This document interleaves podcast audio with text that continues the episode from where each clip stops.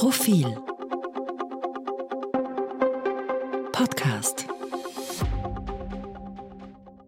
Sie hören den aktuellen Profil-Leitartikel, geschrieben und gelesen von Eva Linsinger. Fünf Zornwahlen. Protest von links und rechts.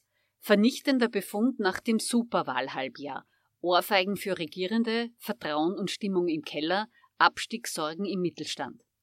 Vielleicht bietet die Partei des angemessenen Fortschritts in maßvollen Grenzen ausgeklügelte Konzepte, die Unruhestifterpartei, spannende Persönlichkeiten oder die Partei tatkräftiger, umsichtiger, toleranter Staatsbürger, unkonventionelle Wunderwutzis, hat die autonom revolutionär subversiv chaotische Hacklerpartei mehr auf Lager als den Bruhaha-Witz ihrer Kurzbezeichnung Arsch?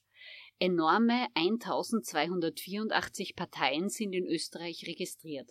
Manche als Ein-Personen-Wutaktion, manche als Satireprojekt, manche, wie die Piraten, als verblichene Zukunftshoffnung, manche als idealistischer Versuch. Die weltrekordverdächtig hohe Zahl zeigt, wie flächendeckend Frust und Zorn über traditionelle Großparteien verbreitet sind, vor allem über Parteinummer 858 ÖVP und Parteinummer 1033 SPÖ. Das Ansehen dieser etablierten Parteien grundelt auf Tiefständen. Politiker haben einen ähnlich grottenschlechten Ruf wie Waffenhändler, Trickbetrüger und Medien. So lautet der vernichtende Befund nach dem heimischen Superwahlhalbjahr. Das Vertrauen in Regierende im Keller. Das politische System aus den Fugen geraten. Die Proteststimmung exorbitant hoch. Das Misstrauen gegen Politik tief verwurzelt. Politikerbeschimpfung, Massensport. Tirol, Hofburg, Niederösterreich, Kärnten, Salzburg. An fünf Stationen wurde seit Herbst 2022 das Ausmaß der Politikverdrossenheit vermessen. Und überall holten sich Regierende schallende Ohrfeigen. Egal, ob mit dem Bundespräsidenten des Staatsoberhaupt gekürt wurde oder 2.656.599 Wahlberechtigte bei Landtagswahlen entschieden, die Grundmuster dieser Zornwahlen zeigen explosive Stimmung. Oft wurden Krise der Demokratie, Zerfallserscheinungen des Parteienstaats und Autoritätsverlust der Institutionen beklagt. Nie traten sie auffälliger zutage als bei der Serie von fünf Protestwahlen. Bundespräsident Alexander van der Bellen mit Mauerzustimmung in die Verlängerung. Die Landeshauptleute von Wilfried Haslauer über Johanna Mikl-Leitner bis Peter Kaiser und Anton Matle brutal abgestraft. ÖVP und SPÖ meist herbe Niederlagen. Alle Wahlen zusammengerechnet summieren sich die Verluste der bis auf Kärnten dominanten ÖVP auf erkleckliche 25 Prozentpunkte, jene der SPÖ auf 15. Zudem sagte sie dreimal auf dem blamablen dritten Platz hinter Wahlsiegerin FPÖ plus 21 ab. Viel deutlicher können Denkzettel kaum ausfallen. Die Bilanz von Grünen und Neos ist ähnlich deplorabel. Die Klimaprotest-Erfolgsserie der Ökos ist längst vorbei. Sie flogen in Tirol hochkant aus der Regierung, in Salzburg wohl auch. In Kärnten scheiterten sie überhaupt am Einzug in den Landtag.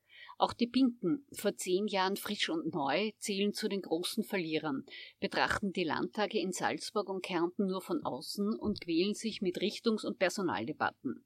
Strahlende Zukunftshoffnungen sehen anders aus. Überzeugende Regierungsalternativen zu den angeschlagenen, taumelnden Ex-Großparteien ÖVP und SPÖ sowieso. Gewisse Endzeitstimmung macht sich breit. Nie war der Generalverdacht gegen die politische Klasse größer. Trau keiner traditionellen Partei. Obacht vor Politikern. Hauptsache Protest. Hauptsache nicht diese Sorte Politik. Nach dem Motto konnten im Superwahlhalbjahr alle punkten, die nicht zum System gehören, die anders auftreten, anders reden, vielleicht sogar Klartext sprechen und nicht wie Sprechautomaten wirken, denen schlicht zugetraut wird, anders Politik zu machen oder die zumindest gegen die da oben antreten.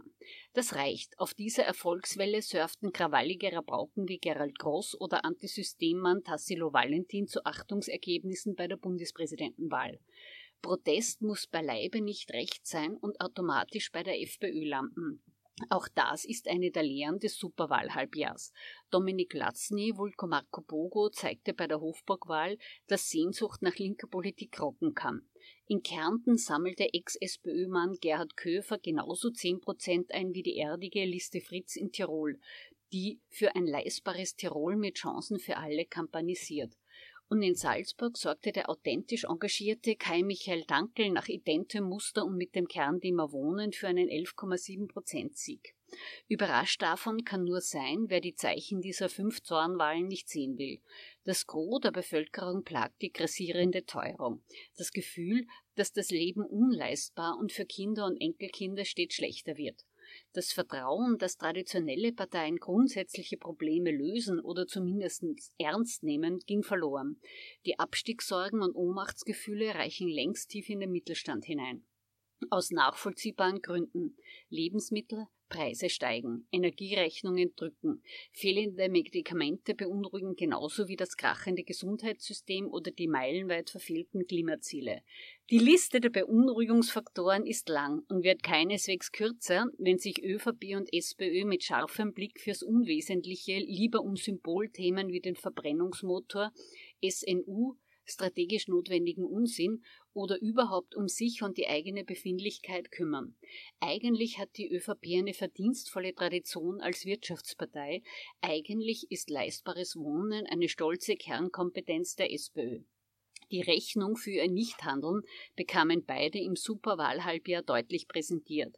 Wenn jetzt nicht alle Alarmglocken schrillen, haben die Parteien die Lektionen nicht verstanden oder beschlossen, dem Anstieg der FPÖ und anderer Protestprofiteure tatenlos zuzusehen.